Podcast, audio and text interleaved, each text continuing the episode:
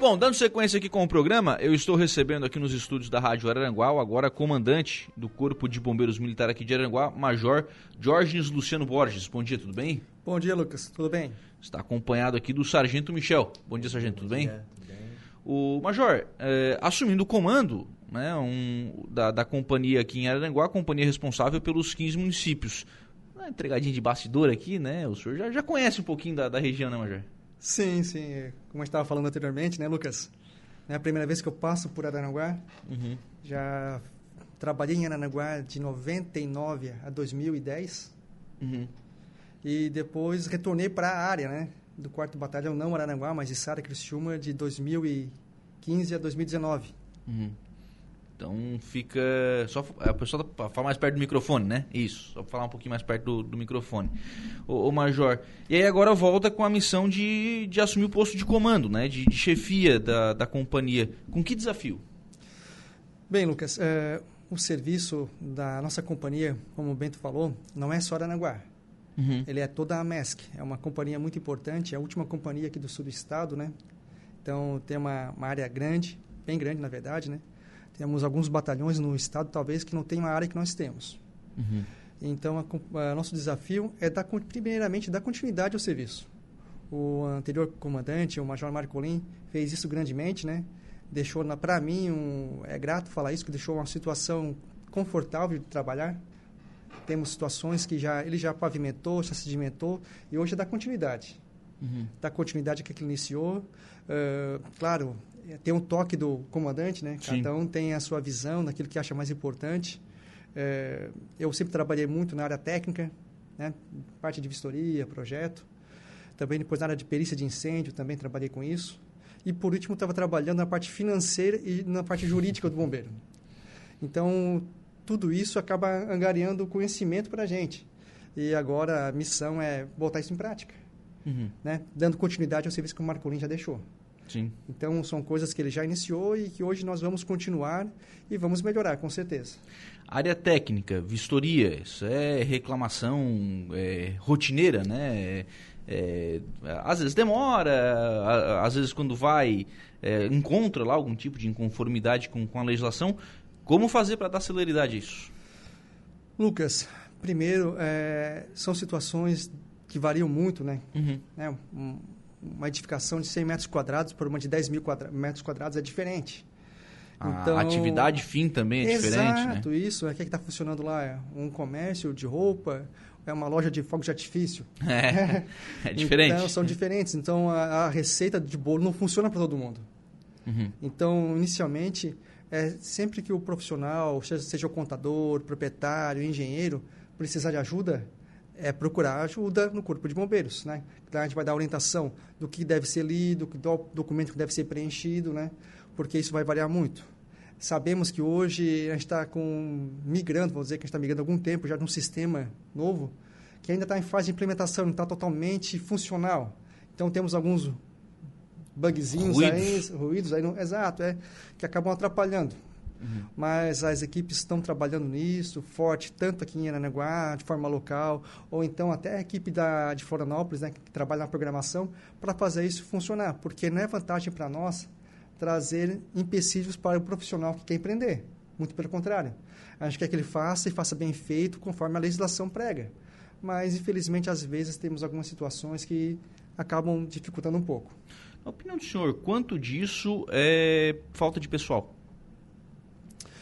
Uh, Lucas, uh, hoje o nosso serviço, a gente dá resposta para aquilo que entra, a gente, não, a gente não faz muito serviço de ofício. Nossa demanda é mais com aquilo que chega para nós. Então, se o documento vem mal preenchido, a gente vai ter que ir lá dentro perder tempo uhum. ajustando, preenchendo, organizando. Vai ter que ligar para o cidadão. Ó, oh, aqui tu preencheu isso, mas está errado, não pode ser assim, tem que ser assado. Então, isso, na verdade, é uma corrente. São vários elos. Quando o profissional começa lá o pedido errado, com o endereço errado, com o número errado, o tamanho errado, o processo vai ser mais lento. Uhum. Então, é, hoje nós temos um efetivo lá dentro que eu acredito que é um número razoável. Eu acho que dá conta do recado. O problema é que o retrabalho está muito grande. É, Uhum. isso acaba sendo um empecilho para nós. Sim, aí chega lá o processo, ele tem que ficar indo e voltando toda hora. E isso é, o processo vai e volta, a própria solicitação veio errada, às vezes o cara bota o número da edificação errada, né? Então hum. não vai dar certo. Então tem que estar ligando para o cidadão, ó, tu fez tal solicitação, ó, é, confirma para mim, é isso mesmo, tem certeza? né? Então, é complicado. Se confirmar, vai dar negado, hein? Mais ou menos. É, se a informação tá, tá errada, é. né? Tá fora daquilo que tem que ser, não, não, tem, não tem o que fazer, né? Exato. Não tem o que fazer. É, já que a gente está falando sobre isso, o Major, qual a opinião, qual a visão do, visão do senhor? E a gente sabe que o, o governo está tendo trabalhado no sentido de, de implementar uma autodeclaração nessas questões de, né, de solicitação de alvará, enfim é óbvio, quando a gente fala de autodeclaração aqui, eu estou falando daquele, daqueles, daqueles estabelecimentos comerciais mais, mais simples, né? Exato. né? Da, da loja de roupa, é, da loja de calçado. Eu não estou falando, é o cara Sim. que vende fogo de artifício que vai, né? Que Exato. vende arma de fogo que vai fazer a autodeclaração, né? São, são atividades diferentes. É, vocês veem isso com bons olhos? Lucas, isso aí é uma, uma tendência, uma doutrina não só no bombeiro, isso não só no Estado. Isso já vem do, de um, dos órgãos federais, né, trabalhando nessa área, essa forma de autodeclaração, simplificação dos processos.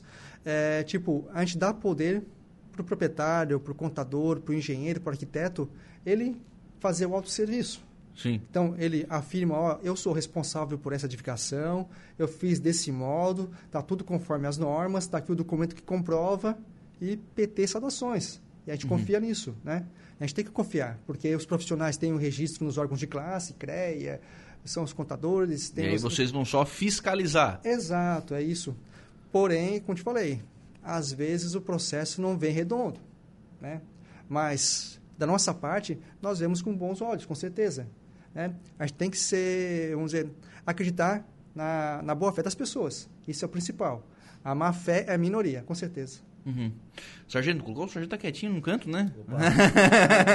Opa. sargento tá quietinho. provocá-lo. o, sargento. Porque assim, vocês que fazem isso na prática, na verdade, né? Claro, Sim. o pessoal do comando né, estabelece quais são as diretrizes, mas é, na prática vocês que executam isso. É, essa questão do, do, retrabalho é difícil? Sim, sempre é, né? É, inclusive é uma, é uma sessão que não, não é minha ali, né? uhum. né? Eu, eu, eu sou chefe de uma outra sessão. Mas quando é retrabalho é complicado, né, Lucas? Uhum. Não adianta, né? E isso que o Major acabou de dizer aí é interessante, né? Dar autonomia, né, para os proprietários, né? E um pouco desburocratizar também essa parte do bombeiro, né? Facilitar o trabalho para os empreendedores. É. Com certeza. É, Major, o senhor já falou também sobre a questão técnica, né? A gente normalmente, quando é criança, né, vê bombeiro apagando incêndio, né? Exato. É a primeira coisa que pensa, com certeza. É a primeira coisa que pensa, né? É, e, claro, é, talvez não seja a principal, a ocorrência que a gente mais tenha, né? Casos aqui, mas não, não dá para é, descuidar desse tipo de situação, né? Lucas, é, é natural. O bombeiro nasceu para apagar incêndio. Essa é a vocação primária do bombeiro. Com o passar do tempo, tá, acho que tem razão da da própria fiscalização, dos uhum. serviços técnicos, isso foi, foi acabou reduzindo, né? E hoje vamos dizer que o nosso carro-chefe é o nosso é o serviço pré-hospitalar, o APH. Né? Uhum. Esse é o uhum. carro-chefe, sem sombra de dúvidas. Porém, o incêndio ainda traz bastante dano. Ainda acontece. A nossa área, infelizmente, uhum. eu vim de Florianópolis agora há pouco tempo, né? E o comandante geral comentava comigo lá, o quarto batalhão, que é a área total do nosso sul aqui do estado, é o batalhão que todo dia tem incêndio. Uhum. Né? É, é, muito raro, muito difícil ter um dia sem incêndio no quarto batalhão. Não sei ao certo ainda por quê. Você tem que voltar, estudar, verificar o que está acontecendo. Mas ontem eu já dei uma, uma olhada ontem no nosso sistema de informações lá e verifiquei que as causas de incêndio, na grande maioria, são causas humanas. Uhum. Então, é negligência, imprudência, falta de cuidado realmente, né? Então, infelizmente, o incêndio ainda acontece e temos aí um terreno fértil aí para tentar trabalhar e reduzir esses fatores que contribuem para o aumento de incêndio. Talvez não seja nessa época do ano, né? É, mas a gente tem muito incêndio em vegetação aqui, né? Já está começando, Lucas. Já? Já está começando. Bastante. Eu, eu comecei a trabalhar é, oficialmente na sexta-feira e sábado fui para o quartel lá para conversar com o pessoal, para arrumar as coisas em casa, a sala lá, né? Já na minha cara, né? É. E a guarnição já saiu duas vezes para combater incêndio. Mas é incêndio grande? Não, não é incêndio grande, é incêndio pequeno. Mas É, o é cara aquele, que botou fogo num, num Exato, lixo, num terreno. é aquele cidadão que está um pouco descuidado, quer botar fogo no lixo, joga o mato no terreno do vizinho e bota fogo, que traz transtorno para o meio ambiente, traz pouco, mas traz transtorno para a vizinhança. Uhum. Então isso incomoda muito, porque eles ligam para o bombeiro, ligam para a polícia militar, ligam para a polícia civil, ligam para a prefeitura. Então isso traz transtorno para todo mundo. E isso já está começando, ainda mais agora que o inverno já posso dizer que está acabando, então está tudo meio seco. Então qualquer incêndio aí que qualquer foco de mal cuidado vai virar um incêndiozinho aí que vai ter transtorno para a vizinhança, com certeza. Estamos numa, numa região de litorânea, né? Numa, numa região de praia. A gente tem aqui na, na companhia a operação é, Veraneio. A gente tem tido nos últimos anos, né? O, o, dado comemorado é que a gente tem passado os últimos anos com nenhuma morte por afogamento em área, em área guarnecida. Obviamente quer manter essa, esse, esse dado, o, o desafio, e, e, se possível, ampliar essa área guarnecida, né?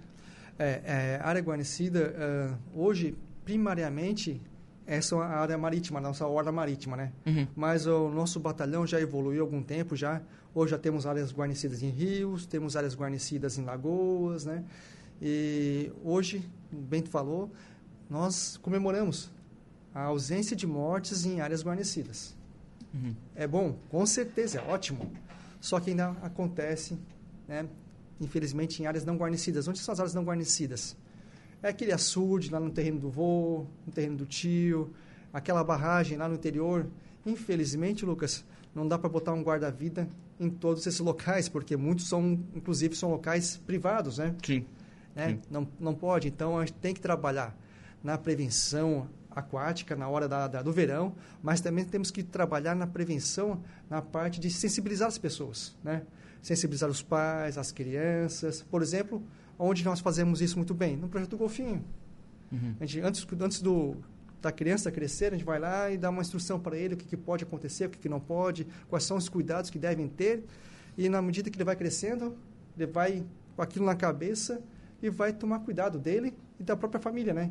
Quem não ouviu aquela história da, ah, porque hoje eu entrei no meu carro e o meu filho pediu para botar o cinto de segurança, Claro. né? Ah. E a gente faz da mesma forma no projeto Golfinho. A gente vai doutrinando a criança para que ele cresça com conhecimento, para não se colocar em situação de risco e, além do mais, possa também ser um multiplicador de informação. Uhum.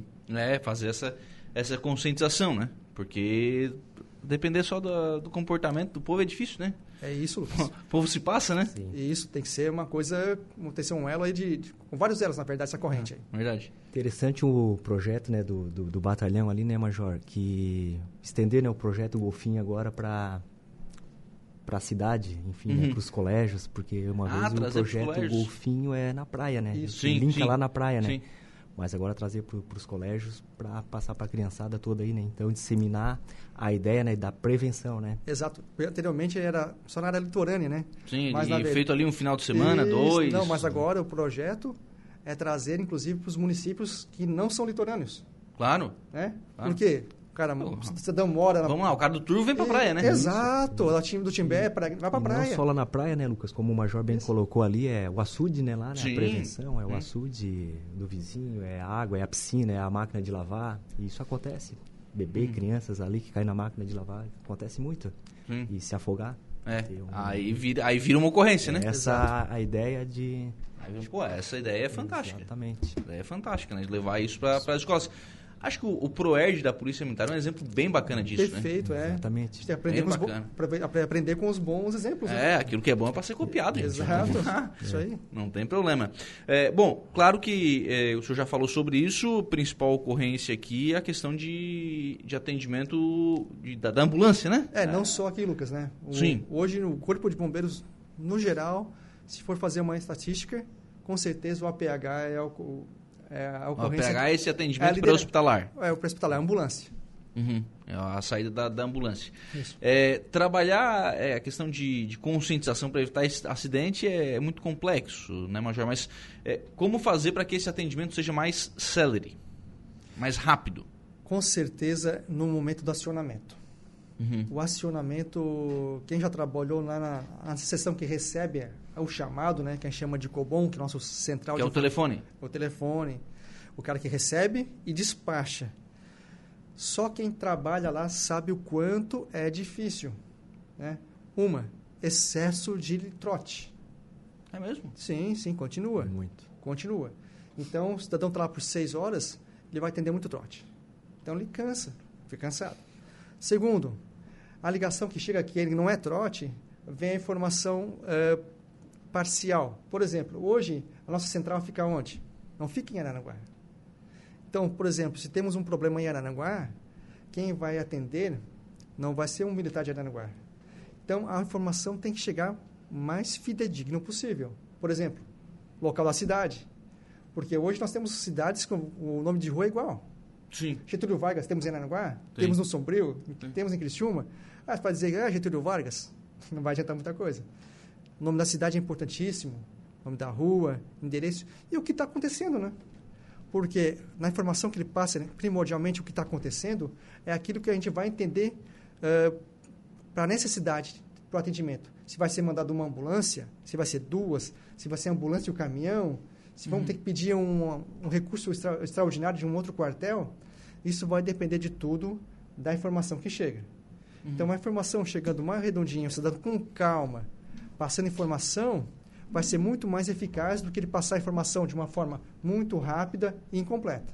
Mas eu vou lhe, eh, eu vou lhe contra, não contradizer, enfim, né? É, eu vou dar o meu exemplo. Sim, o, o, meu exemplo. É, eu, obviamente, não sou bombeiro, né? Sim. Obviamente, não sou bombeiro, não tenho o conhecimento, né? Para saber, por exemplo, que uma, que uma edificação está pegando fogo por determinado motivo. Uhum. Sim, e, sim. Enfim, enfim. Claro, a localização, né? Embora eu acho que, essa, que a central telefônica deveria estar aqui.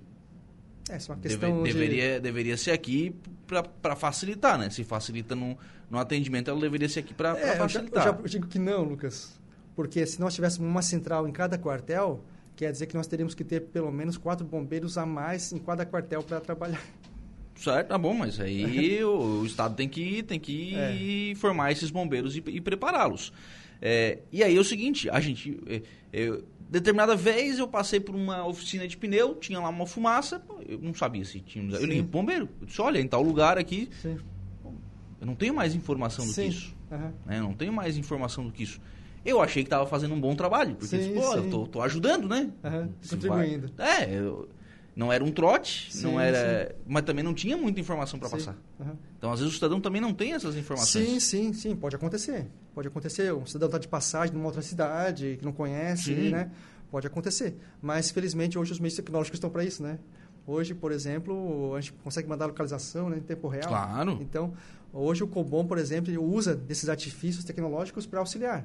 Então, tu tens como mandar a localização para tal número? Sim. Então, temos como, como melhorar, já melhorou, com certeza, uhum. né? para evitar aquela, aquele deslocamento para o local incorreto. Então, hoje, uhum. dificilmente vai ter um problema de deslocamento. A partir do momento que ele dá o endereço correto, seja verbalmente ou por meio tecnológico, vai chegar. Sim, sim, claro.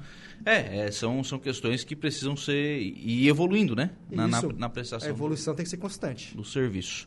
É, Major Jorge Luciano Borges, obrigado pela participação aqui no, no, programa, pelas informações. Sucesso aí no comando da companhia. Eu que agradeço, Lucas. Estamos sempre à disposição. Precisando de uma palavra nossa, é só nos chamar. Sargento Michel, obrigado. Muito um obrigado, Lucas. Bom dia.